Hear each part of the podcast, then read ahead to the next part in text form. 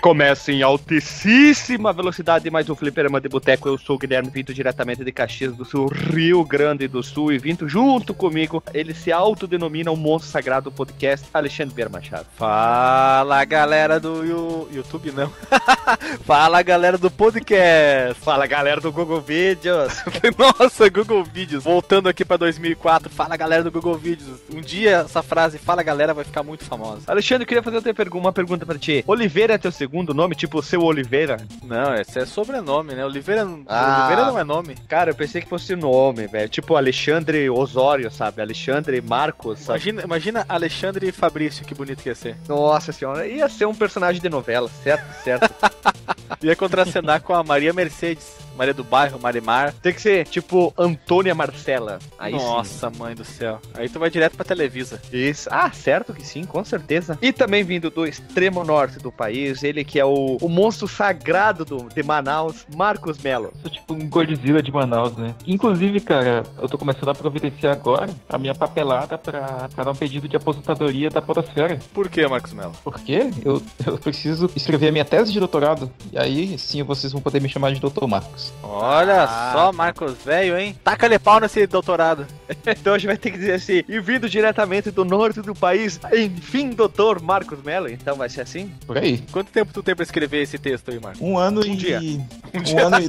Não, um ano e É dez pra amanhã de tarde. Meu Deus. Ah, eu tenho a capa e a contracapa, que é em branco. É, é, tem um sumário, um plano, alguns três esboços de manuscrito e um manuscrito de seis páginas. E Marcos Melo, tu vai defender qual tese? A tese de alguma coisa? Como é que vai ser? Que os, os alienígenas são verdadeiros, as plantas, elas são. Elas têm As plantas vida, somos vida própria. Isso. Não, sem dúvida alguma, minha tese é de que a Terra é plana. Terra é oca. É plana e oca, é tipo uma roçinha. Mesmo Plana e- ela, é, ela, é, ela é plana e oca. Hoje não tem pergunta ao Marcos, nem ao Alexandre. Tem, tem Alex, sim. Queria fazer. Tem sim. Tem, pera, eu, eu tenho uma constatação. Eu queria fazer assim pra vocês. Eu Olha tenho só. uma constatação também. O rio sempre beija o mar. Claro, isso é pra ti, Alexandre. Olha só, eu estava olhando hoje um, um livro que contava a história do Ser Caxias, aqui de Caxias, lógico, né? A Ser Caxias. Ser, pra quem não sabe, é Sociedade Esportiva Recreativa Caxias. Isso.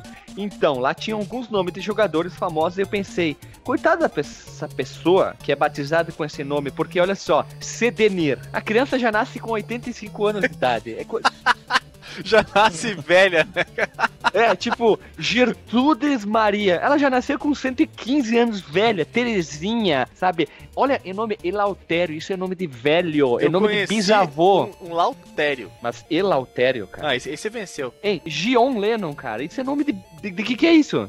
É uma homenagem, né? Aldous Clay, Terezinha, Tereza, Gertrudes, esses nomes de velho, porque a criança, Nossa. ela mal nasceu, ela já tá sendo castigada pelo resto da vida com o nome desses. Daqui a uns 30 anos, eles vão se perguntar por que existe tantos nomes bíblicos na- no- nas pessoas. Pois é, né? Eu tenho um relato agora que eu acabei de lembrar por causa dessa história que o Guilherme contou, cara, que a minha mãe, ela, ela, ela dá aula, né? Ela, ela foi- é professora já há muitos anos. Pois é, e ela foi receber os alunos, né? E aí eu juro pra vocês que tinha esse garoto, de, sei lá, seus sete anos de idade, que foi batizado com o nome de Shao Kahn. Isso é mentira, né, Marcos? Eu sei que tu é mentiroso.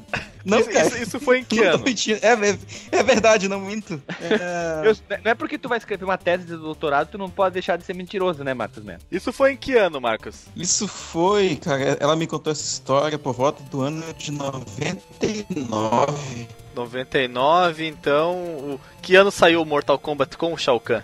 92, 93, 93, 94. 92, 93. É por aí. É. É, a criança tinha 7 anos, 6, 7 anos. Pai, o, o pai ou a mãe eram muitos jogadores de Mortal Kombat.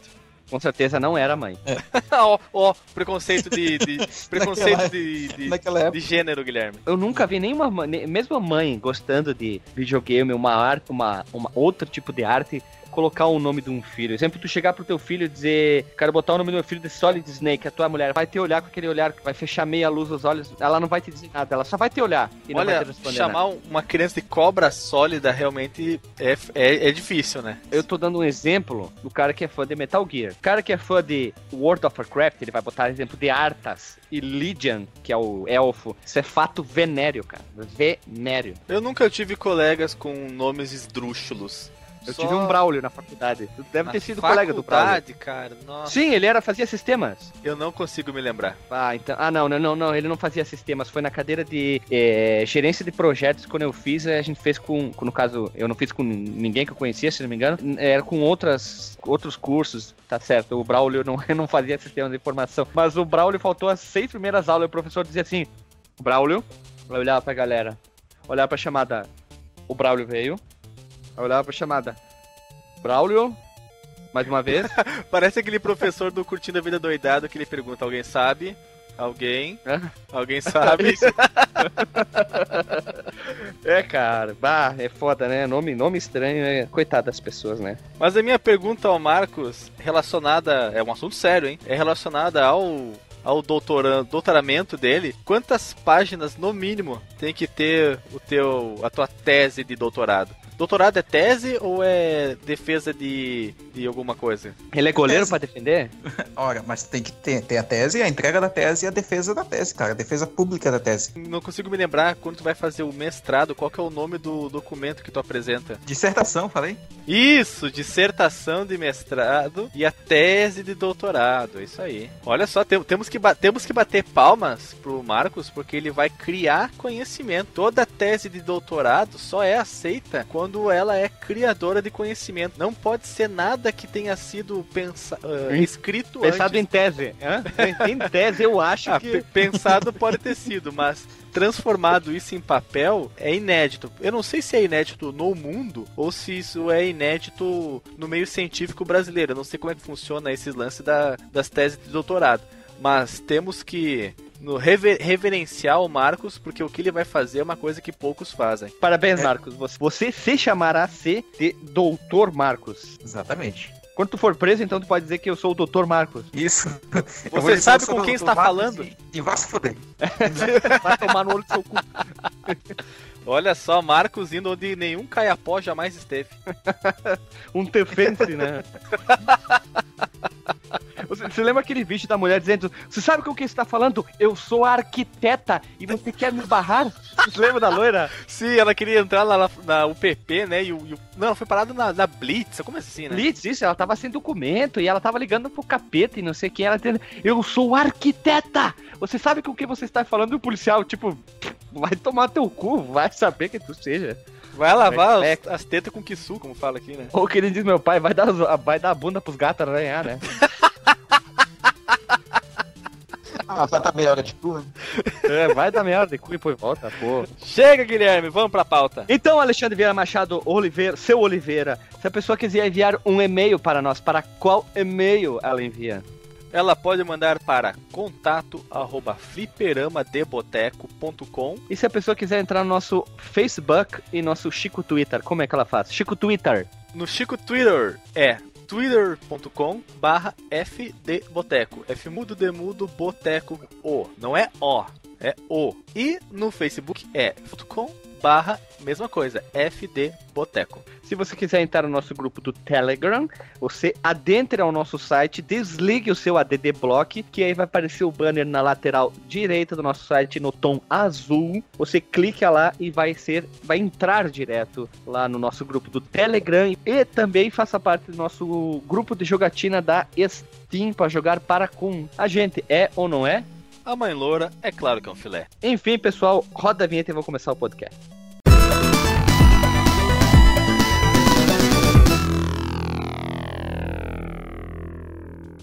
Voltamos, pessoas, e vamos hoje falar sobre um assunto que é polêmico, Alexandre. É polêmico, é polêmico ao mesmo tempo que vai ser muito bom de tratar, porque eu tenho certeza que vai reavivar as memórias, tenras memórias da adolescência, infância, na vida de jogador de computador. Aliás, é uma mistura de jogador de computador com jogador de videogame. Você já deve ter visto na capa ou no seu agregador de podcast ou, ou qualquer outro lugar, no iTunes. O assunto é emuladores. Da onde ele vem, para onde ele vai, do que, que ele se alimenta, como ele se alimenta. Então, vamos começar com um assunto mais leve. Qual o primeiro emulador que teve acesso, Alexandre? Não vale dizer, ah, foi o emulador de. Qual foi o primeiro? Primeiroca, assim, ó. Pá.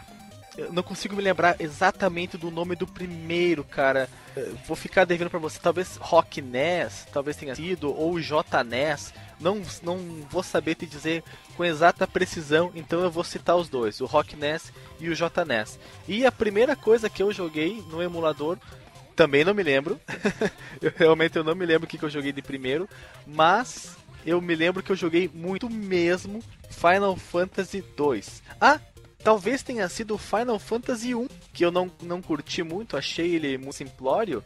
E aí eu parti pro 2 e me apaixonei, achei fantástico, maravilhoso. Final Fantasy 2. Joguei muitas, muitas horas até que o save deu problema. Eu fiquei tristíssimo, eu e meu irmão ficamos lá nos abraçando, chorando, mas decidimos jogar de novo. Avançamos, passamos do ponto onde nós estávamos e ficamos presos numa maldita caverna e aí tivemos que abandonar o jogo e não deu mais vontade de continuar jogando. Tu, Marcos Melo, qual foi o, o, princípio da emulação na tua vida? Qual foi o emulador que tu teve acesso pela primeira vez na sua vida? Então, Guilherme, a minha história aqui do meu primeiro emulador, cara, ela se cruza com um momento que, que eu conheci a pessoa chamada Emanuel Braga, que já gravou com a gente aqui, cara. Conhecia já, tipo, ele de longe, tá, mas não trocava muita ideia com ele. Até o momento em que eu entrei no laboratório de informática da, da UEA, né, que é a Universidade do Estado do Amazonas, no ano de 2005. Eu tava lá, tipo, eu fui lá, sei lá, pesquisar alguma coisa na internet e tal, eu vi aquele mongol, dois metros de altura, sentado na, ali na primeira, na primeira fileira, jogando um jogo de Nintendinho, cara, no computador. Daí eu passei por ele e falei, ah, que porra é essa, velho? O cara tá jogando Zelda no, no, no computador. E aí, ele me mostrou um programinha, cara, que rodava o, esse, essas ROMs, né, que depois eu fui saber o conceito, que era o Fantasia. Fantasia, não um programa da, da, da Jaqueline Petkovic, um emuladorzinho, Fantasia com M. Daí o, o nome deriva de Famicom. E depois eu peguei o emuladorzinho, levei pra casa, fiquei jogando por dias. E depois de, alguns, de algumas semanas, os, todos os computadores do laboratório tinham esse emulador e além de emuladores de Game Boy Advance Super Nintendo instalados, porque eu tinha instalado os emuladores em todos os computadores do laboratório de informática da UEA.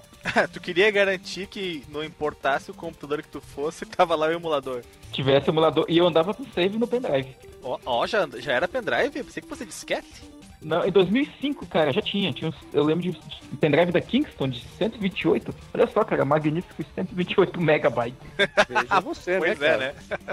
Pois é, né? e aí tu conseguiu converter mais alguma galera da faculdade é, ao maravilhoso mundo dos emuladores ou ficou só vocês dois mesmo? Não, não, cara, eu converti muita gente, eu converti muita gente mesmo. Eu mostrei pros meus colegas de turma, meus colegas de turma mostraram pros outros colegas de, de, dos outros cursos. Eu fui tipo marketing multinível, cara. Só que tinha ganhar porra nenhuma evangelizando, evangelizando as pessoas. Chegava neles que nem no Age of Empires. Uololô, Aí as pessoas iam começar a jogar emulador contigo, né? Entendedor ou é, não entenderão? É, eu podia, sim, eu podia chegar na porta das pessoas domingo de manhã e falar, né? Ô, oh, bom dia, o senhor já chegou os SNES hoje? Você gostaria de ouvir a palavra do emulador? Mas que barbaridade! É, como eu não sabia o conceito de ROMs, né, e também não conhecia muitos sites, cara, um colega meu me ensinou um comando bizarro que eu digitava no Google e baixava ROMs por servidores FTP, que era o, o index, index, dois pontos, não, era index dos pontos. Caralho, esqueci o comando. Index? Eu lembrei. O, o comando era index dois pontos? Caralho, esqueci o comando e achava ROM? Cara, esse comando. Pera aí que eu vou digitar no Google. Index, que dois pontos, pera aí, pera aí, pera aí. Index, dois pontos. Carai, esqueci o comando. Vamos ver, o que apareceu aqui? Dúvida resolvida, delay de comandos aqui, ó. Jedi. Comando para dar permissão em tudo Botecolândia. A deusa do comando Overwatch. Ai, meu Deus. Link do Porsche aí com a sintaxe do comando. Sim, comando. É entitle, dois pontos, index.off e aí o nome do jogo digitava. E aí eu baixava. Index.off, então vamos botar aqui. escreve aí no Skype. Escreve no Skype que a gente vai colocar no post. É, tá. title, dois pontos, index.off, qualquer coisa, sei lá. Gooftrup. In, entitle, vamos ver aqui. Eu vou botar Zelda o Zelda. Olha só, cara, veja você. Olha só, apareceu aqui uma coisa de, de, de SNES. Nossa, veja você, tem o Mega Man, é, Mega Man X. Olha, X chalada, X bacon. Parabéns, Marcos Melo, tu é um hacker. Pois é, o hacker conhece um comando. Mas esse comando mudou minha vida por muitos anos. Ah, tu hackeou até a NASA, né? né? hackeou a NASA. Então, pessoas, olha só. O meu conhecimento com o emulador, o primeiro de todos, foi com o emulador. Outro dia eu fiquei pensando como é que era o nome dele. E procure, procure, procure, E botava um monte de combinação de palavra em inglês. E até que eu consegui lembrar o nome desse emulador.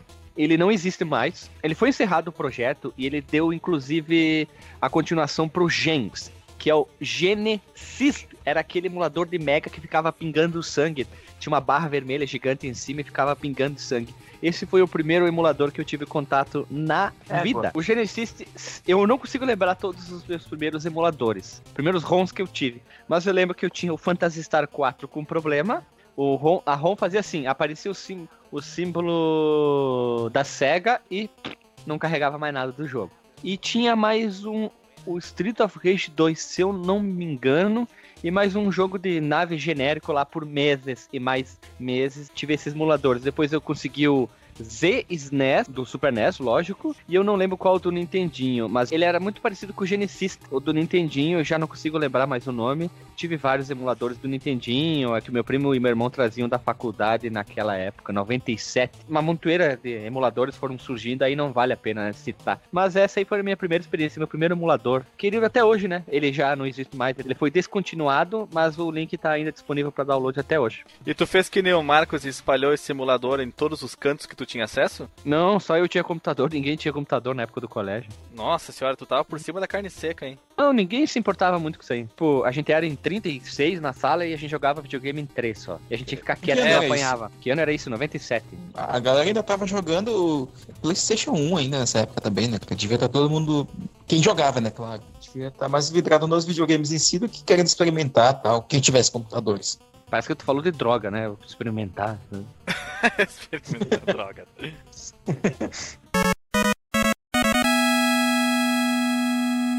Vamos começar do começo. Alexandre, que tu que é o autor da pauta, por favor, comece falando mais sobre essa pauta. Uh, Na computação, um emulador é um hardware ou um software que permite que o sistema computacional se comporte igual a outro. Outro modo de explicar é dizer que a emulação é a habilidade de um computador interpretar e executar o conjunto de instruções de outro computador de arquitetura diferente. Essa é a explicação mais técnica. Ah, simples, não é muito simples. Então, tu tá querendo dizer que o emulador do, do Genesis, ele simula o ambiente do Mega Drive, é isso? É exatamente isso, Guilherme. Essa é a função do Ah. emulador, simular o ambiente de outro ambiente. Veja você, Ah, veja você que interessante isso, né, cara? É, é o futuro. Ô, louco. É o ô, louco. E uma máquina virtual é o que então? Uma máquina virtual, ela faz a simulação de ah, ah, não, não o virtual, estou pensando em virtualizador. Uma máquina virtual, ela é uma abstração feita em software de um ambiente físico que é o computador. Então você tem um programa que vai fazer com que um outro programa pense que está sendo executado em um ambiente físico, quanto na verdade tudo aqui é uma grande ilusão. Ele está dentro da Matrix. Cara, meu, não entendi essa é- definição de máquina Olha, virtual. que é, é tipo. ah, é, é- é uma máquina virtual, é um computador hipnotizado, então. Pode ser, melhor ainda. Na verdade, é o, o programa que vai ser executado na máquina virtual é que está sendo hipnotizado para acreditar que ele está rodando num ambiente de verdade. Enquanto na verdade aquilo é uma simulação, uma emulação. Então, Alexandre, pode seguir com a pauta, por favor, de querido? Claro, posso, posso sim. Vamos, vamos falar um pouco sobre a história da emulação, como ela surgiu. No início da década de 60, que era quando a computação ela estava explodindo no seu desenvolvimento, várias empresas estavam criando meios de simular outros sistemas. Em 62, a Rand Corporation criou a linguagem de simulação e programação SimScript. A IBM criou a linguagem GPSS e a SDC criou a Simpac mas foram os engenheiros Larry Moss e Stuart Tucker da IBM que cunharam o termo emulador em 1964. A IBM estava pesquisando um modo de fazer com que o novo computador, o famoso System 360, que eu acredito que muitos que estão escutando esse podcast já ouviram falar desse mainframe, para que, ele Claro, execu- claro. que ele executasse. Tiveram até em casa. Ah, tua casa devia ser muito grande então. Para que ele executasse. Morava num galpão. É, exatamente. Para que ele executasse os programas escritos para a arquitetura anterior. Antes, a IBM usava a técnica de simulação, só que a diferença para a emulação e a simulação é que a emulação usa uma ROM alternativa no processador com as sequências de micro-instruções necessárias para imitar instruções da máquina-alvo. Eu vou deixar isso um pouco mais claro, porque esse parágrafo ficou bem técnico, porque é, realmente o assunto é técnico. A IBM estava pensando no modo de como fazer para que o novo computador, a nova família de computadores, o 360, pudesse rodar os programas da família antiga. Lembrando que naquela época, os computadores, mesmo dentro da, da mesma empresa, as novas gerações, não eram compatíveis com o outro. Você tinha que fazer para que de alguma forma as famílias de computadores não eram compatíveis com as. não eram intercambiáveis os programas de um para outro. Eles não eram compatíveis. Você tinha que reescrever os programas, cada família que você lançava, até o System 360. Aí a IBM pensou que esse processo já estava muito dispendioso e as empresas com já computadores antigos não iriam mandar reescrever os seus programas caso fosse comprar um 360. Então eles estavam criando maneiras de fazer com que o, o 360 rodasse os programas da família anterior. Dentre essas várias, várias, uh, a, várias aproximações que eles tiveram, uma delas era a de simulação puramente do software. Só que o desempenho era muito baixo e não, não era aceitável. Então a IBM recorreu a uma técnica criada em 1951, que são as microinstruções ou microprogramação, que são pequenos uh, programas uh, gravados na CPU em forma de ROM, Read Only Memory, como a gente já falado no episódio da primeira geração, Segunda. memória de somente leitura, né? Você grava na fábrica e nunca mais consegue reescrever, só consegue lê-la, e que essa ROM conteria as instruções que o computador da família anterior possuía. Então, quando um programa fosse ser executado no 360, ele ia pensar que estava rodando dentro da, do computador anterior. E fez tanto sucesso, tanto pela velocidade, que os programas chegavam a executar até 10 vezes mais rápido no 360 do que na família anterior, que em 1967, mais da metade de todos os programas que rodavam no 360 eram programas escritos para família anterior. Se não me engano, era a série 700 e a série 1400. Então fez um baita sucesso e devemos ao Larry Moss Stuart Tucker a criação termo emulador e da essa sacada genial que era misturar software, hardware microcódigo.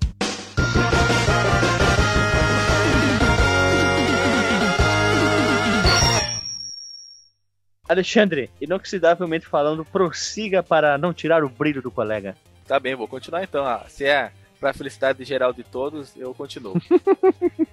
Antes da década de 80, emulação se referia somente à execução de programas com auxílio de hardware ou microcódigo, técnica pioneira criada pela IBM, enquanto emulação se referia à imitação do hardware puramente por software, que era a aproximação anterior que a IBM estava usando. Hoje, o termo emulação significa recriar ambiente computacional, enquanto simulação se refere a executar um programa, a executar no computador um programa usado para simular um modelo abstrato. O que, que seria isso? Vamos pegar exemplos do nosso dia a dia. Programas que, através de modelos matemáticos, tentam prever o comportamento de fluidos para estudo da aerodinâmica, para desenhar um novo chassi, um carro, ah, um chassi de avião, e você pode fazer isso dentro do evento, com vários sensores em cima da, do modelo, geralmente 40%, falando dos carros de Fórmula 1, ou você pode usar um programa que simula o comportamento de fluidos para prever, para simular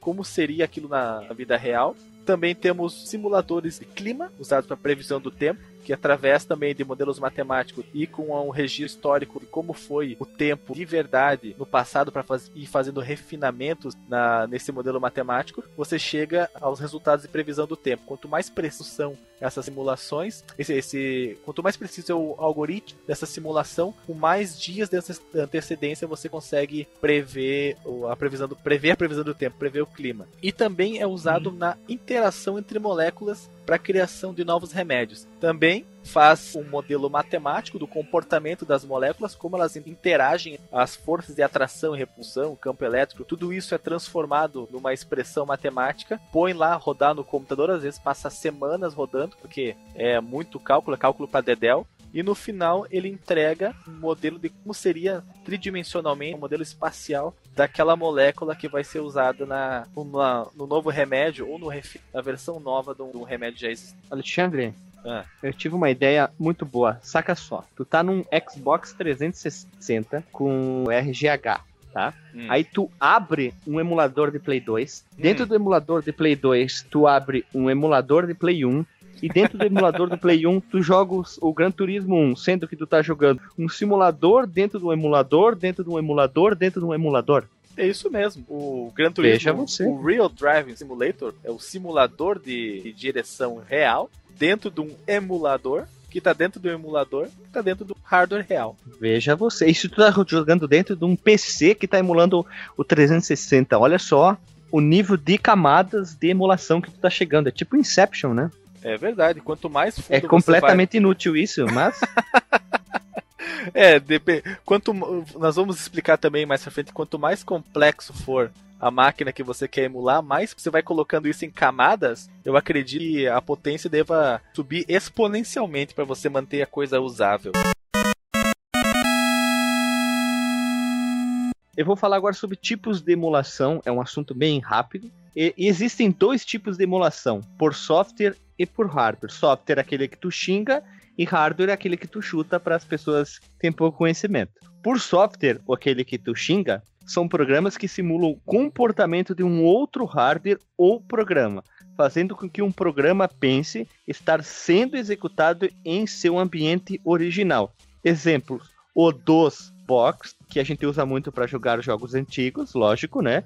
Que ele emula um computador antigo completo com o MS-DOS para que jogos antigos possam ser executados. Quem aqui, quem, quando você pega um jogo antigo do GOG, por exemplo, ou do Steam, geralmente eles vêm encapsulado dentro de um DOSBox. Exemplo, o Heretic, comprou ele na Steam, ele já vem com o DOSBox configurado. Quando tu clicar lá dentro da Steam para executar, ele executa o DOSBox que executa o Heretic. E sendo um pouco mais técnico, Guilherme, existe também uma camada de co compatibilidade do BSD, a família de sistemas operacionais, que dentre eles posso citar o FreeBSD, OpenBSD, Dragonfly BSD, que eles têm uma, uma camada de compatibilidade com programas de Linux, porque os programas de Linux são compilados para aquele ambiente, por Linux, para as chamadas do tema do para as peculiaridades dele, enquanto que um programa de BSD recompilado para que possa, o mesmo programa, você pega o código fonte, recompila para que possa ser rodado no BSD. Para você não precisar fazer essa recompilação, ir lá no site, pegar o fonte, as ferramentas e recompilar para compilação, se deparar com erros, se tentar corrigir, quem é é, da área da, da, da, programação sabe muito. Você, eles implementaram uma camada. Então você pega o programa de Linux, qualquer um que seja, e roda no BSD e o programa vai pensar que está rodando no Isso é comum tu ter programa é, com distribuição free, é, tu baixar a versão executável para Windows, a versão para Linux e o código fonte para ti mesmo compilar, né? Exatamente. E aí o código fonte para você, pra você pilar é quando o fabricante, fornecedor do software, não produz o programa pronto na plataforma que você tem. Por exemplo, você tem um BSD, quando você baixa o fonte, pila, e ele vai funcionar no BSD. Mas essas camadas de compatibilidade são uma mão na roda e elas aumentam a biblioteca de softwares que um programa, um sistema operacional pode ter. É isso aí. Ô louco, veja você. E o outro tipo de emulação, Guilherme, por hardware, qual é a explicação sobre ele? Então, a emulação por hardware, que é conhecido a parte que tu chuta, ela faz a imitação de outra peça de hardware. São usados ainda na fase de design, antes da peça ser fisicamente fabricada, para que assim seja feita a sua depuração, ou como muito programador fala, o debugging, e verificação funcional. Exemplo, o emulador Veloce da empresa Mentor Graphics. Que coisa seria um Veloce da empresa Mentor Graphics? Mentor é aquele do He-Man? É, esses emuladores de hardware eles são usados por fabricantes de chips, basicamente. Antes de você sair da fase da prancheta e, uh, e mandar a, a Foundry fabricar o seu, o seu chip de silício, você executa, manda, fa, fabrica entre aspas ele dentro do simulador. Aí você consegue ver falhas no design, consegue ver uma, ter uma amostra da performance dele, claro que numa escala mais reduzida, mas você extrapola. É, é um processo que ainda está em evolução, ainda tem um caminho grande a ser seguido na emulação de hardware, mas sem ela é, nós estaríamos décadas atrasados no, em relação ao que a gente tem hoje. Um salve para os emuladores, né? Exatamente. Serve para nossa alegria, né, para nos divertir com o joguinho e serve para que a gente tenha equipamentos mais poderosos. Bem, dentre as funções que a emulação apresenta, a gente pode mencionar aqui algumas bem, bem legais. Ah, que é executar programa de outra arquitetura, né? Tipo jogos de videogames em, em computadores, de videogames em outros videogames, como o próprio Guilherme deu exemplo, né? Sei lá, jogar um jogo de play no Xbox. E também de arquiteturas de computadores diferentes em, entre si, como a arquitetura PowerPC na x86. Uh, também executar programa antigo na mesma arquitetura, porém mais atual. Uh, o exemplo que vocês mesmos já citaram, né, de executar jogos de DOS ou programas de DOS em Windows mais recentes, versões mais recentes do Windows. E também testar códigos cross-compilado com maior facilidade. Que aí eu, eu quero que o Alexandre explique detalhadamente, porque é, vamos precisar disso aí. Por exemplo, compiladores usados são usados para compilar uma plataforma que não pode sustentar satisfatoriamente uma compilação. Compilação, compilação, compilação. Como sistemas embutidos ou embarcados. E microcontroladores que não possuem sistema operacional. E também são utilizados como estratégia de preservação. Isso eu acho muito bacana, cara, que é a, preservação digital de programas e dispositivos. Uh, porque, sei lá, porque a geração atual e as próximas possam ter contato né, com tecnologias do passado. Num mundo com emulação, tudo que você precisa é transformar aquele hardware em software e tirar o jogo de dentro do cartucho, extrair a ROM, a Read Only Memory, transformá-la num arquivo no seu computador. Pronto, você consegue manter a história da computação, a história dos videogames, sem que você necessariamente precise ter o dispositivo físico. Claro, não é a mesma coisa. Emulação nunca é a mesma coisa. É sempre diferente você jogar na, na plataforma original, mas dependendo de qual é o esforço empreendido na tarefa de emulação, você tem um ambiente muito próximo ao ambiente original. É, nós vimos aqui funções, né, coisas bacanas da emulação, mas ela também tem obstáculos né, de diferentes naturezas. Talvez o mais polêmico de todos seja a questão da propriedade intelectual, né? porque muitos fabricantes eles é, implementam né, funções não padronizadas tanto no hardware quanto no software, e isso torna muito complicada a tarefa de emulação, né, de fazer a, a simulação de um sistema dentro de outro, pela falta de documentação sobre aquele produto. A, a complexidade da própria máquina-alvo, do, do, uso da arquitetura daquela máquina que você quer emular também é uma coisa que dificulta. Talvez um caso mais, mais famoso, assim, dentre quem gosta de emuladores de videogames, é o Saturno, né? O Saturno, por muito tempo, ele foi um, um, console extremamente difícil de emular por causa da arquitetura de vários processadores que ele possui. Tanto que o Dreamcast foi emulado mais precisamente antes do próprio Saturno. O mecanismo de detecção dos jogos também é uma coisa que impede ou dificulta a emulação, porque as, as desenvolvedoras, por entender a emulação como coisas que infringem os direitos autorais, criam sistemas de detecção que alteram o comportamento do jogo. Né? Como a gente tem exemplos clássicos do caso do Pokémon Black and White pro DS, que o jogo ele trava em pontos aleatórios e o Pokémon do usuário não consegue ganhar pontos de evolução. O Mega Man Star Force do Nintendo DS mostra uma mensagem né, antes da primeira batalha, se você está jogando uh, no emulador. Né? E após apertar o botão para fazer essa mensagem sumir e apertar qualquer outro botão, vai fazer a mensagem voltar. Né? Na prática, vai fazer você desistir de jogar porque a mensagem vai ficar ali, tá aparecendo toda hora. É, eu não sei se os emuladores de DS evoluíram a ponto de, de dar a volta nessa detecção do, desses jogos. É capaz que sim, né? Porque talvez isso tenha, tenha ocorrido na criação do jogo, já, já prevendo que o DS seria emulado, como ele foi. Os fabricantes pensaram numa, numa rotina que identifica algum se está rodando num sistema real ou no sistema emulado mas provavelmente os, os, os desenvolvedores dos emuladores, depois de, de fazer o, o, o debugging, a engenharia reversa do jogo, devem ter sacado o que, que o jogo procurava para saber se ele estava rodando num hardware ou num emulador e conseguiram dar a volta nisso.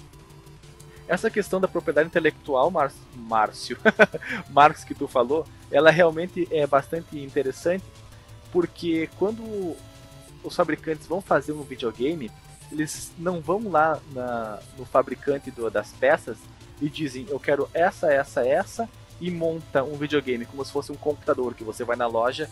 Não, é assim, é tipo uma loja, peças. sabe? É tipo, é, tu chega assim, é placa de rede, é, essa aqui, console, põe né? no carrinho, é, aí tem assim, placa mãe essa aqui, essa aqui, aí o cara, aí tu vai comprar. Ah, eu preciso 10 mil dessa, dessa, dessa, dessa, dessa. Quanto me dá desconto? Aí tu contrata 150 chinês e eles te montam. E tu monta um videozinho pra apresentar em 3, né? Isso. a que ponto chegamos, né? É. O que, que os fabricantes de videogames fazem? Eles, primeiro, eles projetam o que, que eles querem com aquele videogame. Depois eles vão atrás dos fabricantes que oferecem soluções próximas àquilo que eles precisam. E depois, claro que o que como eles precisam é uma coisa muito específica, é só para eles, eles fazem mudanças, né? eles personalizam, customizam as peças dos fabricantes. Isso acontece desde sempre. Isso uh, não, não é uma coisa nova, por exemplo, não é uma, uma coisa dessa geração, Play 4, Play 3, 360. É uma coisa que acontece desde sempre. E isso dificulta muito o processo de emulação, porque geralmente esse, a documentação não é liberada para o público. Você tem a documentação liberada para as desenvolvedoras, mas elas assinam um contrato de não. De não um, um, um contrato de confidencialidade, um contrato de não divulgação, para que você. para que a desenvolvedora não espalhe por aí e permita que o sistema seja emulado em, em, em computadores e eles comecem a perder mercado. É, é uma questão mercadológica, né? Eles querem proteger o investimento que eles fizeram. Senão seria muito fácil. O videogame vai lá no fabricante das peças, me diz, me dá essa, essa, essa, monta numa caixa fechada. Em questão de horas, um hacker habilidoso pode descobrir como é que funciona. Né? Mas também a gente tem um, outros exemplos de, de, sistemas que são difíceis de emular, mas é porque eles não tiveram muito, muita penetração no mercado. Como, por exemplo, o Atari Jaguar, conhecido como um dos videogames mais difíceis para se programar. Olha você, junto com o, o Nintendo 64, talvez vocês não soubessem disso, mas o Nintendo 64, as desenvolvedoras não curtiam muito desenvolver para ele, porque era difícil. E pro Atari Jaguar era. O Play 2 também? Play 2 também, Play 3 também foi. Só que o Jaguar e o Nintendo 64 estavam em outro patamar de dificuldade. Não, eu ia comentar, tipo, por que, que o, o Saturno, tipo, tem tanto chip, mas não consegue fazer uma porra do efeito de transparência? É, é assim, ó, vou te resumir assim, ó, com nível de programação. Eles começaram com código fonte básico com qualquer outro. E eles começaram, a gente precisa disso, disso, disso, disso, disso, disso, disso, disso. E eles começaram a programar do fim pro início, pro meio, do fim do início pro meio. Virou uma bagunça e eles lançaram. Pronto. No final das contas, o Saturno ele é um bom videogame, mas ele é uma bagunça. E coitado das pessoas que, que até hoje, o Alexandre sabe melhor que eu, eles continuam trabalhando em cima do emulador do Saturno até hoje. É ou não é que eles continuam trabalhando no emulador do Saturno? É Sempre é tem revisão, tem versão nova, tem os cambal, as pessoas continuam trabalhando nele para melhorar a performance é. dele. Né?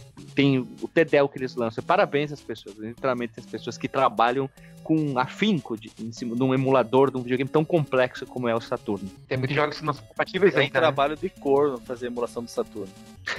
trabalho de corno. tem realmente tem, tem alguns jogos que ainda não conseguem rodar bem. É porque uh, não existe praticamente documentação sobre o hardware do Saturno. Como eu disse, a documentação ela não sai da empresa. Quando ela sai, ela vai para para a empresa que cria os jogos, mas sobre uma regencialidade. Então, se aquela coisa vazar, aparecer no mercado, eles vão ser processados, ninguém quer ganhar um Então, o pessoal tem que ir na engenharia reversa, tem que ficar uh, usando o equipamento de eletrônica para ver como é que está se comportando os sinais de um lugar para outro, do para outro. E é, é, um, é um trabalho tão odioso que é inacreditável que essas pessoas façam de graça. Admi Nos anos 90, eles não tinham liberado códigos que facilitavam a emulação, exemplo do Mega, do Super NES e alguns videogames mais velhos, até do Nintendinho? Quando fala liberar código, quer dizer o quê? A documentação? Isso, documentação, isso. Pra ajudar até a emulação, tipo depende, do Nintendinho, se não me engano, do Master System. Eles já, a SEGA, se não me engano, tinha liberado isso. E hoje em dia já te, tu consegue achar muita coisa, material para te desenvolver? Olha, uma coisa que, que eu, uma coisa que eu não comentei antes, que todas as peças elas são personalizadas para o videogame, mas elas são baseadas numa peça, uma peça base, vamos dizer. E essa peça base, os fabricantes fornecem esquemáticos dela, os manuais. Então eles podem se basear nelas para fazer o começo do, do trabalho. Aí as particularidades é que o bicho pega. Aí eles vão ter que se aprofundar mais às cegas, né? Vão ter que ir tateando. Eles estão sobre o que eles estão trabalhando para ir aos poucos implementando essas coisas não documentadas no uhum. emulador. Por isso que o emulador ele, ele, ele, pode já começar um nível razoável, fidelidade da emulação, mas para ele alcançar nível alto, precisa de muito trabalho por causa da particularidade. Exemplo, da o, eu lembro que nos anos 90 os, os emuladores de Rodavam super bem, os emuladores de Mega também.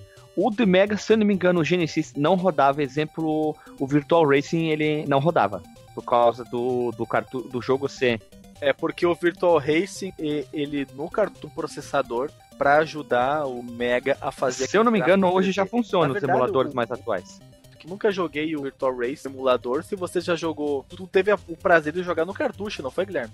Claro, tive em mãos. Eu pegava emprestado de um, de um amigo meu, Michael, espero, não sei se ele tá usando, tá ouvindo, desculpa. se ele tiver ouvindo, eu pegava, a gente trocava o meu Super NES pelo Mega dele e eu sempre retirava o Virtual Racing, que é um jogo que eu, que eu adorava. E eu retirava o Batman, mas o Virtual Racing é um cartucho diferente de todos os outros do Mega Drive, já que ele era praticamente quase o dobro de um cartucho normal, né? Link no Porsche e o Super Nintendo Virtual Racing. É, e, e, o Super Nintendo também. Os primeiros emuladores que eu peguei não rodavam, exemplo, o Street Fighter Alpha 2, Super Mario World 2 também não rodavam. Eles não estavam ainda rodando 100%. Eles, tipo, a ROM abria, dava o, o boot e pum, caía fora. É porque ele fazia a, a detecção do chip que ele usava para auxiliar no processamento. E como ele ainda não havia sido implementado no emulador, ele abortava a emulação.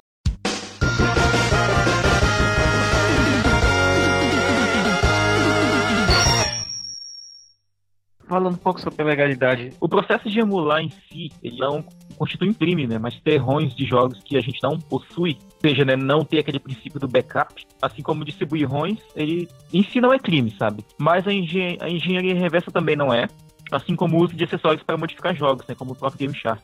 Mas em 7 de março deste ano, inclusive, a Nintendo ganhou uma ação contra um distribuidor de cartuchos e outros hardwares para a Nintendo 3DS que permitem rodar jogos piratas. O, o, o R4 e, claro, lá, como é que é esse? O R4, é o... Como é que chama, cara? A, a gente R4? O R4, R4 sim, é, aquele cartucho. É, é, pro DS. É, é, é, pro, é, pro DS, isso. É pro DS. Que, então, o, o Alisson, se o Alisson, saudoso o Alisson tivesse aqui, ele ia saber porque ele tem essa parada aí. E eles vão ter que pagar cerca de 14 milhões de dólares à Nintendo. Tem um link no post aí contando esse caso, que é bem interessante, né? E vários processos já foram movidos contra empresas criadores de emuladores, porém nenhuma, nenhuma uh, havia obtido êxito até, até então, né? E um exemplo de um processo perdido foi da Creative Labs, que é fabricante da placa de som Sound Blaster, né? Saudosa Sound Blaster dos anos 90, que ah, na época era hardware básico para algumas usavam som.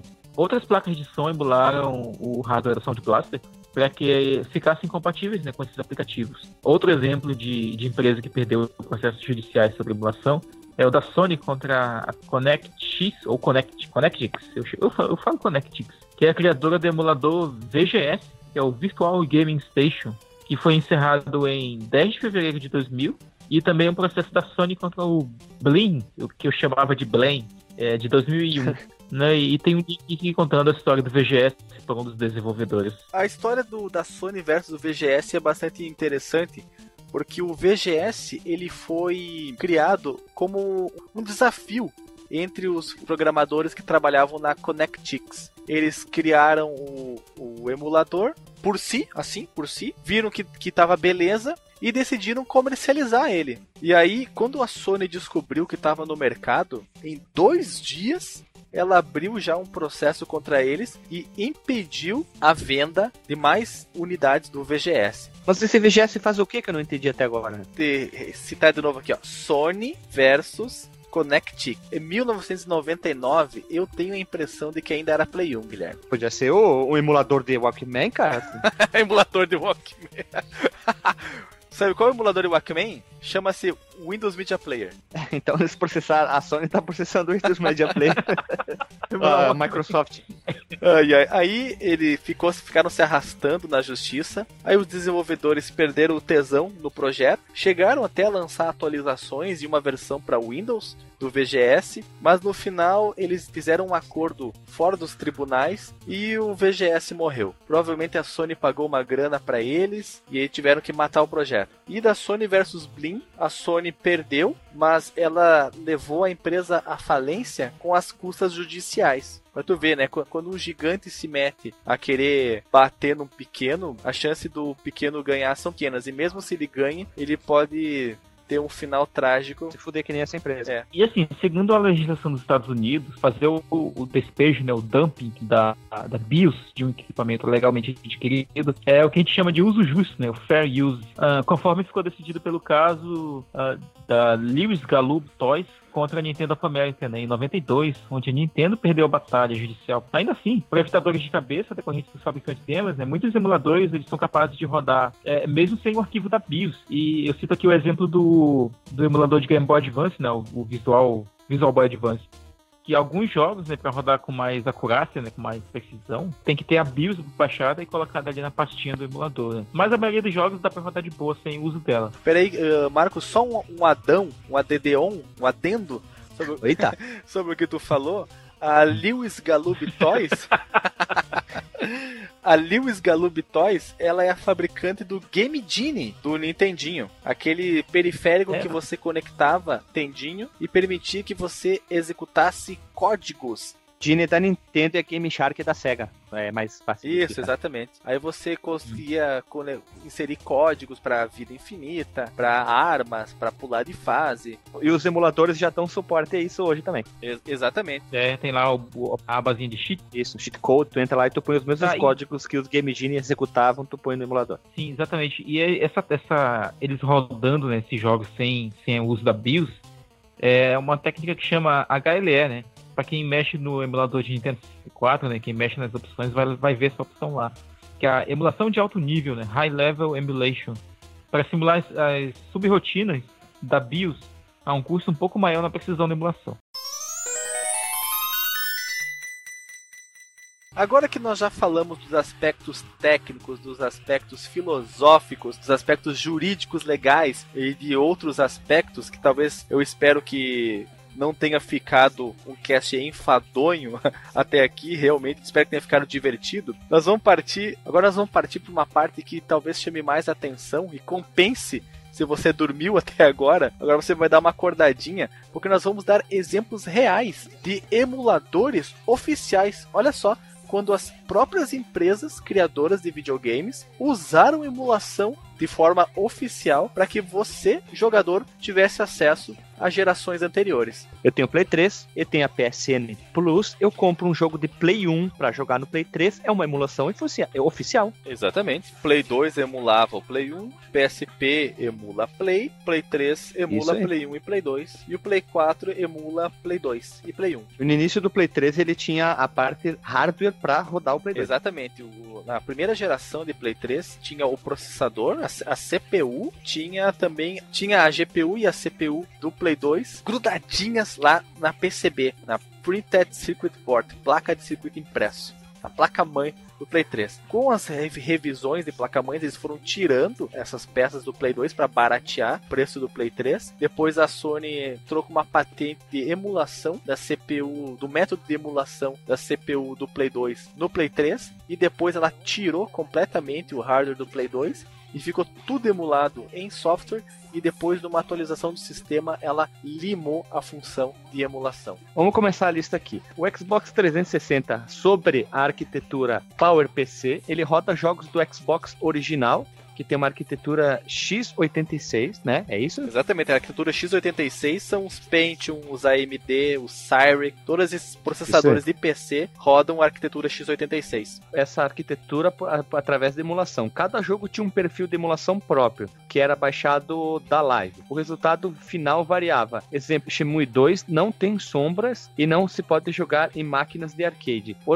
o Halo 2 não tem versão por 360, podia pegar a versão do primeiro original tu tinha que fazer uma atualização no 360 para ele poder rodar os jogos, o Xbox original no 360. O Xbox One, que é o último a ser lançado, que tem a arquitetura x86, executa jogos do 360, que é PowerPC, através de emulação também, o que se pensava não ser é, viável de, tecnicamente. Tinha sido anunciado que era impossível, os jogos rodam dentro de uma máquina virtual que é interpretada como um jogo pelo sistema operacional do Shone, dando acesso a todos os recursos que um jogo nativo teria, independente de se já ter o jogo do 360 em formato digital ou disco. Ele deve ser baixado da live porque cada, cada um também contém um, um pacote específico com os arquivos necessários para funcionar. Isso aí a live, a live não, isso aí a Microsoft matou a pau com o sistema de retrocompatibilidade. Se não me engano, tá em 300 e poucos jogos já em retrocompatibilidade. Ou 200 alguma coisa. Não, são mais de 300 e a meta da Microsoft é fazer com que todos os jogos que não precisem do Kinect possam ser rodados no Shone. É, inicialmente eles começaram com uma lista bem baixa, não era bem pequena, é, mas agora a lista é gigante. 10 ou 20 jogos, né? Ou eram 100, é, é, não consigo me lembrar o número exato. Era bem baixinho, mas a maioria era da própria Microsoft. Só, só para terminar o assunto do Xbox, Guilherme, é tão interessante esse lance da emulação do Shone que os jogos rodam melhor no emulador do que no Shone mesmo, do que no 360 mesmo, desculpa. Mas também a máquina é muito mais potente também, né? Muito mais potente. Apesar do processador ele ser comparando comparando velocidade, né? O do Shone é 1.6, 1.75 GHz contra 3.2 do 360, mas como são oito processadores no Shone contra três processadores com duas threads por processador, que dariam 6 seis processadores uh, lógicos sendo percebidos pelo jogo, dá para fazer uma associação de um para um dos processadores do 360, processadores do Shone, e aí você consegue rodar o jogo através de emulação. Não é fácil, todo mundo pensava que isso não seria possível pela diferença tão grande entre as plataformas, mas o pessoal da Microsoft em segredo estava fazendo esse emulador já e lançou já bombástico com vários jogos compatíveis. Por isso que eu sou fã da, do Xbox até hoje, porque eles fazem isso que a Sony não faz. A Sony tem mais exclusivo? Tem, mas cada um trabalha do jeito que quiser. Vamos seguir o baile aqui. A Sony usava emulador para executar jogos de, de PS1 e PSP. A gente já citou esses exemplos do PS2, do PS3, como é que funcionava, e a maioria dos modelos de PS3 executa jogos de PS2 por emulação e o PS1 também. Eu tenho vários jogos de PS1 no meu PS3. O Virtual Console do Wii, que usa arquitetura PowerPC, e do Wii U, que também usa arquitetura PowerPC, emula o Nintendinho, né? O NES Super Nintendo, o Mega Drive, o Neo Geo, o PC Engine e o Nintendo 64. A partir de 2006, muitas empresas lançaram jogos também coletâneas que rodam em emulador. Nossa, isso é muito clássico, cara. Até desde antes, né? Tinha jogos assim que, que saíam coletâneas de Nintendinho e tal, até para consoles anteriores. Mas a partir de 2006 ficou muito comum, né? A gente vê essas coleções tipo da Sega, que tem o Sega Genesis Collection, que no fundo é um emulador que tá rodando ali no seu, no, na sua mídia, né? A Namco com o Namco Museum, a Capcom com Capcom Classics Collection, a Taito com Taito Classics e a Taito com mas, a Atari Anthology. Mas Marcos Mello, eu tenho uma observação para ti. O Nintendo Wii, para te, pra te jogar, exemplo, jogos do GameCube, tu tem que ter o controle, senão tu não faz nada.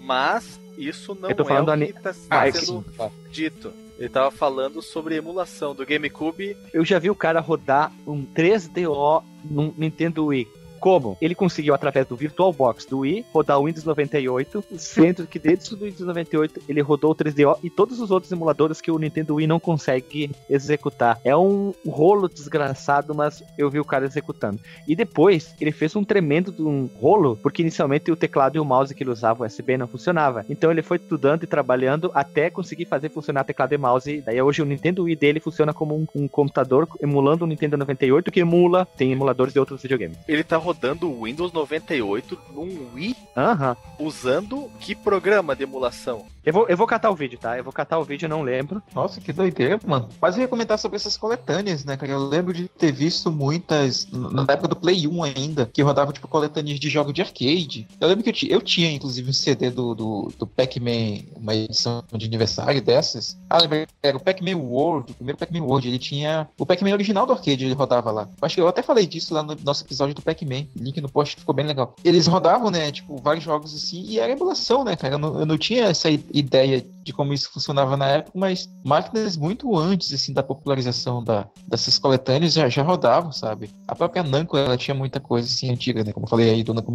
A Williams tinha, a Midway tinha, é, nesses CDzinhos, né? O Saturno também, ele tinha algumas coletâneas de clássicos dos arcades da SEGA. Ah, o Sega Ages, né? Isso, o Sega Ages. E também ele tinha, no cast, que foi falado lá no cast do Quackshot, link no Porsche sobre ele, a versão do Saturno que vinha Quackshot e Castle of Illusion, jogos de Só no Japão. só no Japão, exatamente. Jogos de Mega Drive e de Master System para você jogar no seu Saturno. A capa, a capa é linda, você vale ficar admirando ela, é muito bonita. Claro, os jogos também são ótimos, né? Eu lembro que os Mega Man de 1 a 6 saíram no Play 1 ainda. Tipo, eles saíram, tipo, tinha duas versões. Tinha a versão upgradeada, né? Com tutorial e tal. E tinha a versão normal ali pra jogar. Então é muito mais comum do que a gente acha, né? Tá, e desenvolvedores também embutiram emuladores dentro dos seus jogos como bônus pro jogador. Tem exemplos bem legais aqui, né? Tipo o Prince of Persia Sands of Time, que destravava né, o Prince of Persia original do, do PC. O Ninja Gaiden do Xbox, que dá pra jogar o Ninja Gaiden 1, 2 e 3 da versão do Nintendinho. O Tekken 5, nossa, eu, eu joguei muito esse, cara, que ele vinha com o Tekken 1, 2 e 3 do arcade embutido neles. Joguei muito os três. O Zelda Wind Waker, que vinha com o Zé o Zé, o Zé Ocarina. O Zelda Ocarina of Time da Nintendo. O Zé da Ocarina. Outro, outro nome de velho, né? Zé Ocarina. Zé Ocarina. O, o Mortal Kombat Shaolin Monks, que destra- destravava lá dentro o Mortal Kombat 2 do arcade. E no Shenmue, que ele tem aqueles arcadezinhos né, que tão- são jogáveis pela cidade, tem o Hang-On, Space Harrier, Outrun e o Afterburner. Olha só, veja você. E, como eu falei, a, a emulação ela não é perfeita, ela depende de muitos fatores para que ela possa ficar parecida com o hardware real. No Shemui, sendo jogado do- a versão do Xbox original no 360 através da emulação, você não pode jogar esses jogos que estão lá nas- na- nos fliperamas do Shemui. Eu não sei o que vai acontecer quando você chegar para jogar na máquina, se vai aparecer alguma mensagem, se o jogo vai deixar de rodar. Eu não sei dizer exatamente, eu não fui atrás de um vídeo, por exemplo, para ver o que ia acontecer, mas eu já vi, já li muitas muito sobre o Shemui no Xbox e tem essa particularidade da versão emulada do 360. Puta, gente, como é que a gente vai esquecer que dentro do GoldenEye tinha os jogos ZX Spectrum, Puta, é verdade, um dos casts que eu mais gosto, que foi o cast GoldenEye, número 75. Você tem sim, nós tivemos a participação com um especialista em 007 que nós, nós falamos dessa curiosidade. Uhum, que a desenvolvedora botou os antigos jogos de ZX Spectrum lá dentro do jogo. O grande ZX Spectrum, essa incrível máquina de escrever com telas.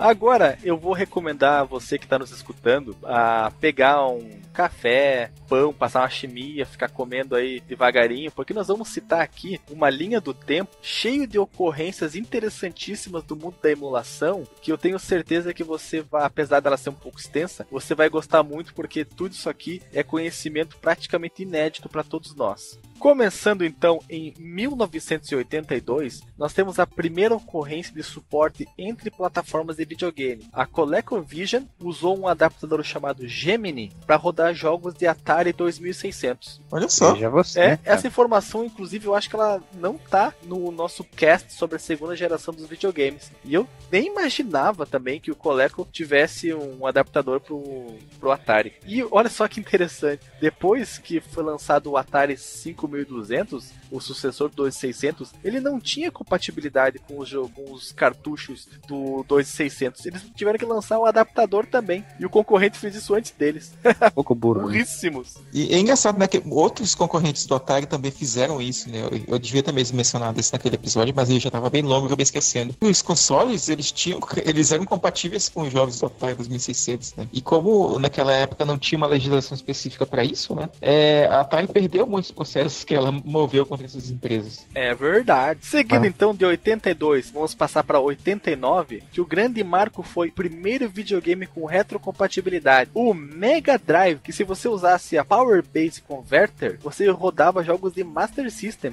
Já chegou a jogar no Master System no Mega, Guilherme? É, Master System no Mega não. Eu só cheguei a jogar Game Boy no Super NES. Usando um adaptador chamado. Qual que era mesmo o nome do adaptador? Super, Super Game Boy. Superboy. Não, Super Game Boy. Era, ah, Super Game Boy? Olha, é verdade. Os jogos ficavam inclusive com uma paleta de cor diferente quando rodavam no Super Nintendo. Isso ficava com uma bordinha na, na, na borda. Uma bordinha na borda. e pulando de 89 para 94, nós temos o primeiro emulador de Mega, chamado Mega Drive. Olha só, o videogame era Mega Drive, o emulador era Mega Drive. Só rodava o Sonic 1 e ele não teve mais versões sendo desenvolvidas porque o criador dele perdeu o código-fonte. Que azar, né? Não, ele era um emulador de Sonic 1, não de Mega Drive, né? não, ele era um emulador de Mega Drive, mas só rodava o Sonic 1. Era só o que o cara queria, pelo jeito, né? Coitado dele, coitado. Você deu muito mal, né?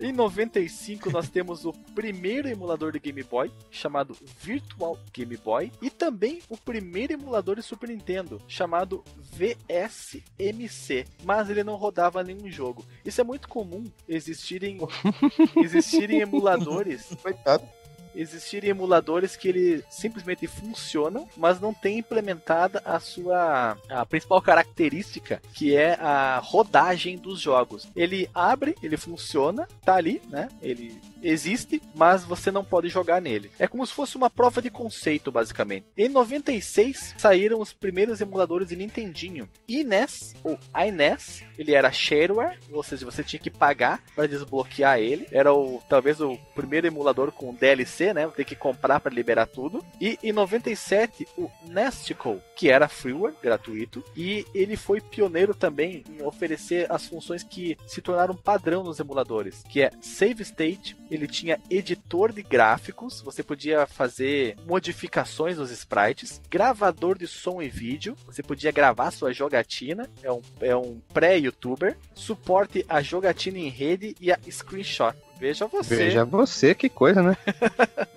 Link no post com a história do primeiro emulador de Nintendinho. Não, pois é, é, assim como o Guilherme falou do emulador lá do Mega Drive, esse aqui também tinha a mãozinha, né? Que, como eu falei, a mão decepada, né? Que eu sempre confundo a palavra decepada com decapitada, sabe Deus por quê? Que era o cursor do, do, do, do, do emulador. O do, do, Mega Drive era aquela mão tipo do, de zumbi cortada e ficava sangrando, né? O ano de, nove... de 96 foi um ano muito prolífico. Nós também tivemos o primeiro emulador de arcade chamado Emu, criado por Neil Bradley. Tivemos o primeiro emulador multiplataforma, ou seja, máquinas de arcade e que foi o Mami, olha só, criado por Nicola Salmoura e o Sparkade.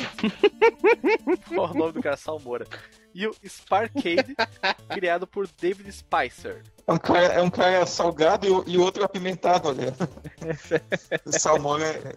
é o peixe de sal, né? O morra de sal, né? Salmoura. Alexandre, não pode esquecer que o primeiro emulador funcional do Super NES foi conhecido como Super Passafame, desculpa, Passofame, outro nome horrível. O primeiro emulador decente do Super NES foi conhecido como Super Virtual Wild Card, criado por Ernesto Corvi, que nome horrível de emulador. O melhor emulador cross-platform que ele rodava em Windows e Linux é conhecido como SNES 96, que veio a se tornar o SNES 9X, criado por Gary Henderson e Jeremy Cut. Pulamos agora para o ano de 1997. O primeiro emulador de Game Boy, conhecido como God Boy, criado por The... É, eu não sei pronunciar isso aí. Reservoir God. É uma brincadeira com Reservoir Dogs, é? filme do Tarantino. Escanja aluguel, é? Ah, tá certo, né? Olha só, que brincadeira legal. O primeiro emulador de Play 1, o PS Emu, evoluiu para o PS Emu Pro. Não rodava nenhum jogo, criado por Dude e Rafu. O primeiro emulador freeware funcional do Super é o SNES, com E na frente. Você lê igual, mas põe um E na frente do, da palavra SNES. Criado por Lord SNES e Ishmael surgiu o emulador ZSNES, que muita gente conhece, criado por Demo e ZSK, ZS Knight, seria Knight, né? Zaze Knight, isso é melhor. Surgiu o emulador Kagen. Ele foi criado por Steve Nake, que é o criador do arcade do NBA Jam, e a versão 98, versão 0.4, virou balizador da qualidade para emuladores de Mega. Eu, quando eu saí do Genesis, eu pulei direto pro Kagen. O primeiro emulador do Neo Geo, conhecido como NAN 1975, emula somente este jogo. Eu, se eu não me engano, esse NAN 1975 é um jogo de navinha, navinha, jogo de avião da Guerra da Coreia, ou, ou Guerra do Vietnã, 75. Agora não me lembro. Ou, ou pode ser uma guerra que eles É, criaram. ou por Guerra aí. fictícia também, né? O primeiro emulador popular do Neo Geo, o Neo Rage, esse eu cheguei a usar. Ele foi criado por Ender Nilsson e Jane Corpola. O primeiro emulador do suporte a jogatina em rede era o NES Chicle, como eu chamava, NES, e o Kalos para arcade. O primeiro emulador de Mega a suporte a BIOS do Sega CD é o VGen versão 0.14. Ele foi criado por Jason Meehan. Como, como vocês perceberam, o ano de 96 e 97 foi extremamente prolífico na criação de emuladores. Ele, inclusive, o, a era de ouro dos emuladores começa em 89, termina no início de 98, por causa desse evento que eu vou narrar aqui. O Digital Millennium Copyright Act, DMCA, virou lei, criminalizou burlar sistemas de segurança de qualquer aparelho. Fabricantes de consoles usam isso para inserir nele sistemas de segurança. Ou seja, agora você tentar extrair jogos do videogame, dos cartuchos, virou crime. Se você, a não ser que realmente naquele- naqueles casos em que você é o, é o- usa para benefício próprio, para backup, você não pode compartilhá-los, né? E aconteceu uma leva de decisões judiciais fazendo com que sites que compartilhavam ROMs fechassem. Então esse é conhecido como o término da era de ouro da emulação. E também surgiu em 98 o primeiro emulador comercial de PlayStation para Macintosh, como eu falei lá em cima, o VGS. Foi criado pela ConnectX, vendeu como água, apesar de ter ficado pouco tempo no mercado, mas logo a justiça impediu novas vendas. Depois foi lançado para PC e, como eu disse, fizeram um acordo fora dos tribunais. Então vê-se que o ano de 98, por causa da perseguição da justiça, foi bastante frio o desenvolvimento de emuladores. Já em 99, deu uma grande subida, né Marcos? Conta aí o que aconteceu em 99. O último ano aqui da nossa timeline, 99. Aqui o primeiro emulador, nós tivemos o primeiro emulador funcional de Nintendo 64, o Ultra HLE, criado por Epsilon e o Reality Man. É O- nós tivemos Epsilon, também- Epsilon, Y. Epsilon, isso. A minha avó fala Epsilon. Primeiro, nós tivemos também o primeiro uso de emulador freeware por criadora de jogos. Ah, em fevereiro, a SEGA lançou a coletânea Sega Smash Pack, que usa uma versão modificada do Kajin. Veja você, cara.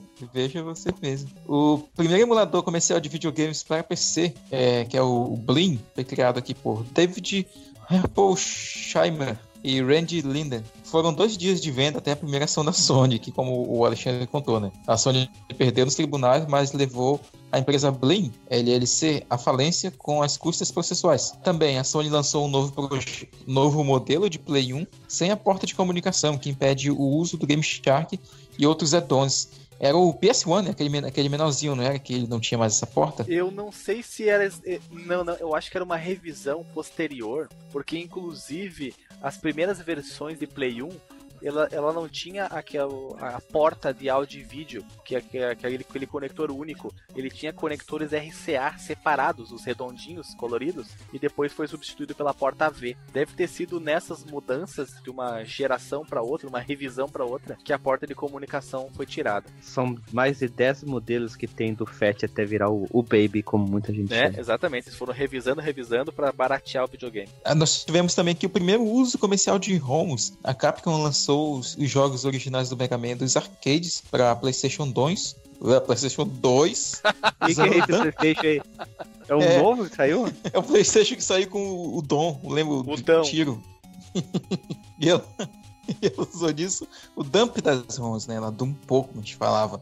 As ROMs do, do Mega Man. Provavelmente eles não tinham mais o código fonte guardado lá no computadores, ou sei lá, o meio do armazenamento fita magnética dessa época, e tiveram que ir lá nos arcades e fazer o despejo da ROM da máquina. Isso por acaso é naquela coletânea do, do Mega Man Anniversary Collection? Ou é, ou- Ah, não, não, não. Isso aqui é o quê? 99 ainda, né? O Anniversary Collection foi lançado bem depois. Eu acho que o aniversário é pro Play 2, né? Isso aí deve ter sido pro final, É, o final da aniversário vida do é- Play 1 ainda. Sim, o, o, o Anniversary pro Play 2 mesmo. Lembro de ter jogado. A SEGA lança o Dreamcast e surgem conversas de que dentro de um ano haverá um emulador para ele, no caso do Dreamcast, lógico, né? Devido ao hardware gráfico ser usado também em PCs e assim encerra a timeline dos emuladores e a gente já vai para dicas de emuladores. Alexandre, começa dando tuas dicas aí de querido.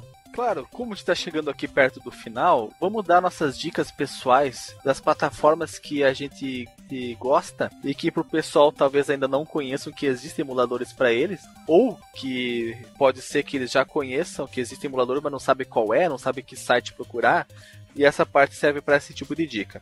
Eu indico quatro emuladores. O primeiro deles é o Iabause, que é um emulador de Saturno. É um dos poucos que ainda está em desenvolvimento. Existe um outro chamado SSF, letras mudas, né? SSF.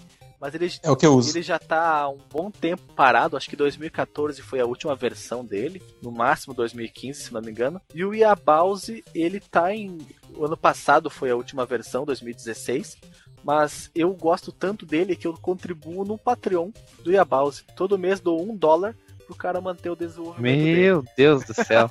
é que não pode esquecer que um dólar é quase quatro reais agora, né? É isso aí. Tá link no post para você baixar o seu Yabause. Inclusive tem uma versão para que você possa rodar no Dreamcast, jogos de Saturno. Fica uma tartaruga, mas fica a, dica pela excentricidade da coisa. Temos também o UO Yabause, que é baseado em Yabause, mas é para você rodar os seus joguinhos de Saturno no Android.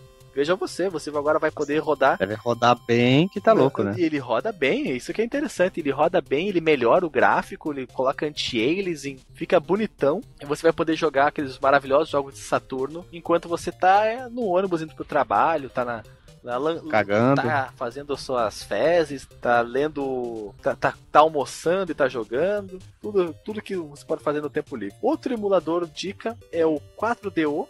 O emulador do 3DO, que ele está em constante desenvolvimento também. Ele já é bem completo, eu, acredito que já tenha alcançado 100% de emulação. Ele tem várias funções para melhoria de gráfico também, e você consegue aumentar a velocidade de emulação para que certos jogos que tenham um pouco de slowdown em certos efeitos, como por exemplo Samurai Showdown, que ele tem uns, uns slowdowns em alguns momentos, você aumenta a velocidade do emulador, ele consegue consertar isso. E um emulador agora de computador, que é o emulador de Amiga, o WinUAE, que se você quiser jogar, por exemplo, a série Lot Pai do Top Gear, uhum. você vai conseguir jogar agora. Você puxou bem nessa, hein?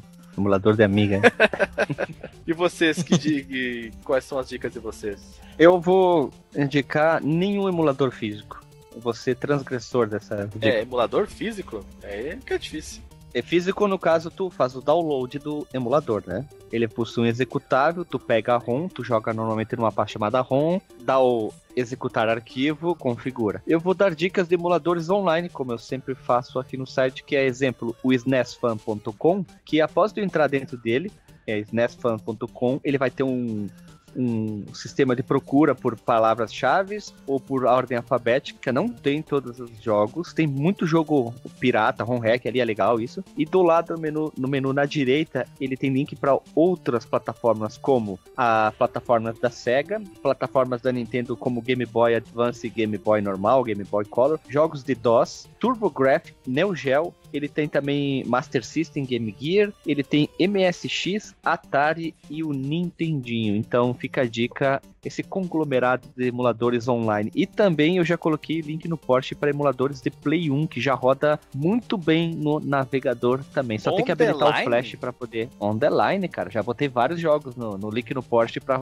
jogar jogos do Play 1. Minha nossa senhora, precisa do Flash, ele ainda não é HTML5 nem JavaScript. Eu creio que quando eles conseguirem migrar para HTML5, ele vai ter um desempenho melhor ainda, mas infelizmente ainda tem essa opção, então essa é a maneira simples de rodar. Você não tem um, não tem mais espaço no seu computador? Pronto, essa é a maneira mais rápida. E lembrando que não tem todos os jogos para rodar, mas já é uma boa forma, já que a gente põe sempre, a gente disponibiliza aqui on the line para as pessoas testarem os jogos que a gente fala, né? Guilherme, já que tu citou jogatina Oi. on the line, eu vou dar uma outra contribuição nessa tua nessa tua to, toada, tua tocada, que é o, o emulador de Lara Croft no navegador. Veja você, né? Você consegue jogar o primeiro, o primeiro Tomb Raider, Tomb Raider, Ah, eu vi, eu no vi. isso. navegador, ele é uma reimplementação, né? ele foi reescrito, então ele tem algumas coisas que são diferentes, alguns comportamentos que são diferentes, a física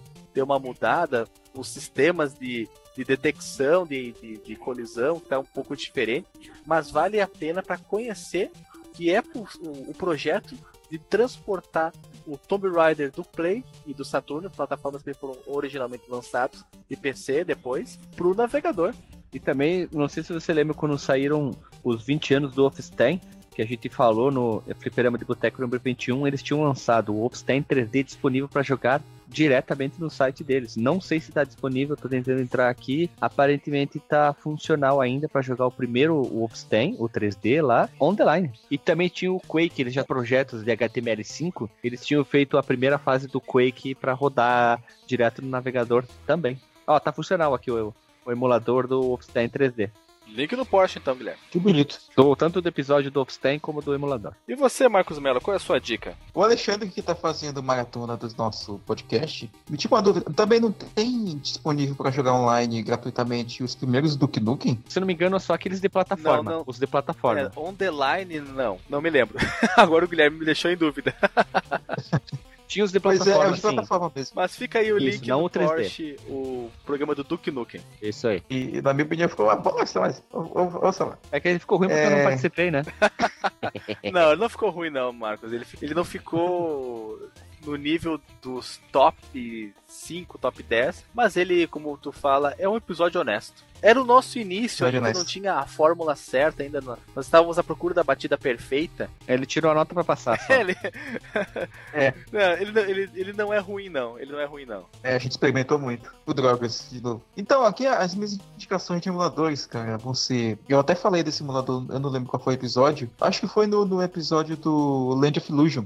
Que é um emulador de Master System, cara, que é muito legal, que poucas pessoas conhecem, que é o Dega. É tipo, tira o, o S de Sega e coloca um D. Ele é um emulador de Master System aparentemente comum, né? Roda todos os jogos e tal. Mas ele tem uma opção que eu gosto muito, cara. Porque eu particularmente acho o sonzinho do Master System às vezes meio irritante. E ele dá essa opção de Tunar. melhorar os canais de áudio, de áudio do. É, dá uma tunada nos canais de áudio do Master System. E ele fica com um- com uma aparência, né? Vamos falar em aparência de som, né? De 16 bits.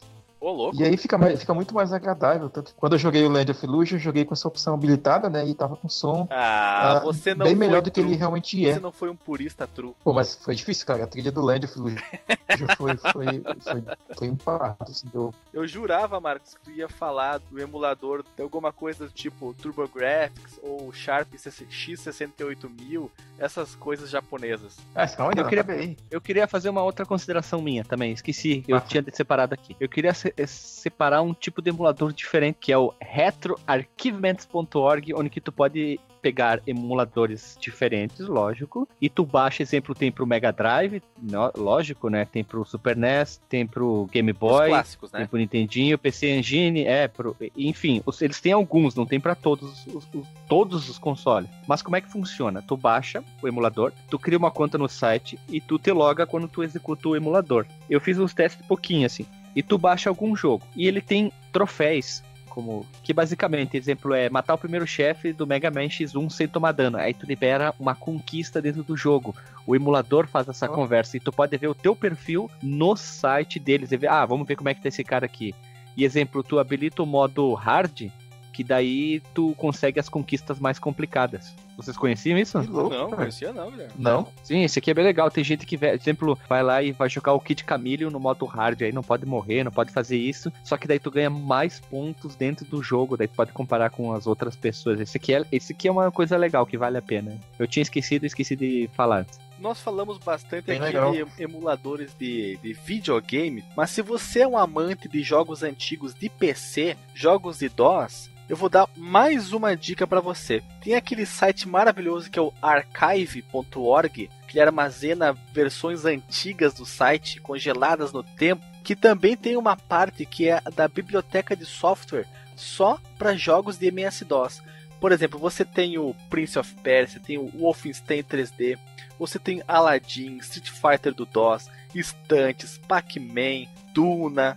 Tem uma infinidade de jogo de DOS, Jack Jack Rabbit, que é aquele jogo da, do coelho cheirador de cocaína. Nossa, você vai, vai, vai se amarrar com a quantidade de jogos aqui, você vai relembrar a sua infância. Que maravilha, né? Veja você. Oh, excelente. Sim, eu tenho uma segunda indicação aqui, cara, que é o, o Magic Engine, que como o nome sugere, é um emulador do PC Engine barra TurboGrafx, como o Alexandre tinha mencionado aí, né? Que ele basicamente roda tudo, cara, que tem do, do PC Engine e também do PC Engine CD. Nossa, quando eu tinha mais tempo da minha vida, cara, eu jogava muita coisa, assim, desse sistema. Porque ele tá ali entre em termos de gráfico, né, direção de arte e tal, as coisas ficam entre, os, entre o Nintendinho e o Super Nintendo, cara. Tem muita coisa legal que pouca gente conhece de jogo. Tem muito jogo de navinha bacana, tem muito jogo de beat'em up. Tem um beat'em up de Jack Chan que eu jogava muito. Tem os Bombermans, eu joguei, inclusive, na época do nosso episódio do Bomberman, todos os jogos do PC Engine por esse emulador.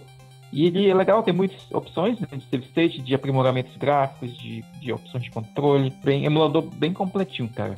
Essa é a minha segunda recomendação. Para as pessoas que gostam de jogar Super Nintendo, cara, tem um emulador que ele é talvez o emulador mais fiel de todos do sistema, cara, que essa vai ser minha última recomendação da noite, que é o, o Base NES. O Base NES, ele, inclusive, dá para jogar coisas que não são compatíveis com os SNES e com os NES 9X, como o jogo do Ligeirinho, que ele trava nesses emuladores lá pela... Isso, bem lembrado, fase, Marcos. Não lembro o, ba fase. o Base NES é o emulador com a maior fidelidade de execução em relação ao hardware do Super Nintendo.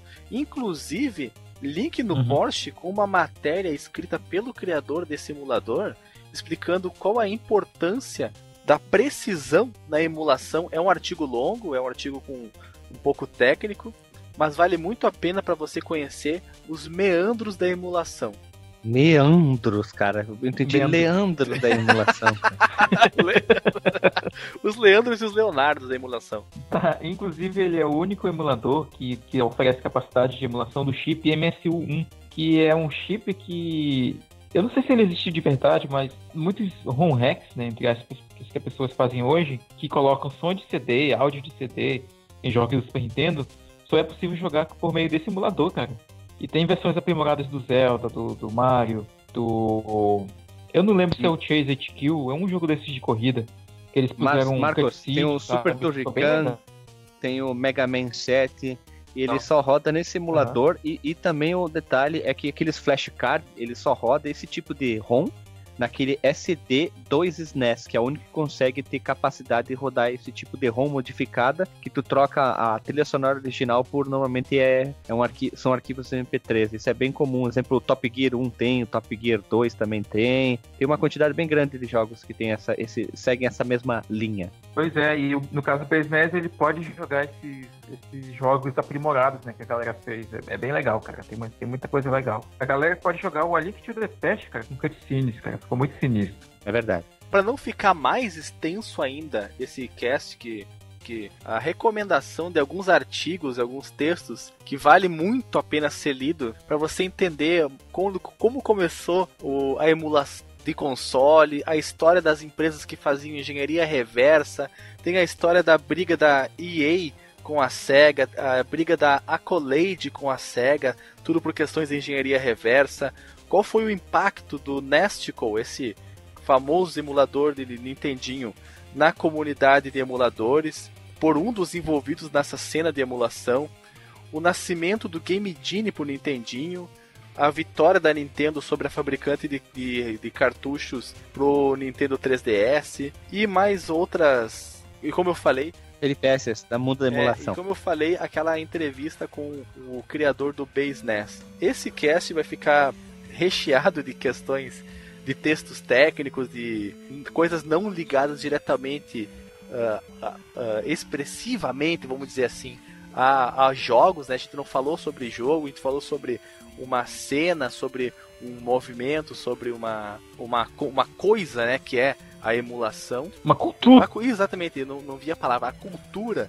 da emulação. Mas apesar de não ser explicitamente sobre o jogo, eu acho que vocês vão curtir porque tem muitas informações que eu acredito que sejam inéditas para, pelo menos para a maioria de vocês. Vale o registro dessa, dessas informações. Então, pessoas, vamos rodar a vinheta e vamos pro disclaimer que esse podcast está longo pra caramba, como todos os últimos 20 podcasts. Voltando, pessoal, mais um podcast que é historiador.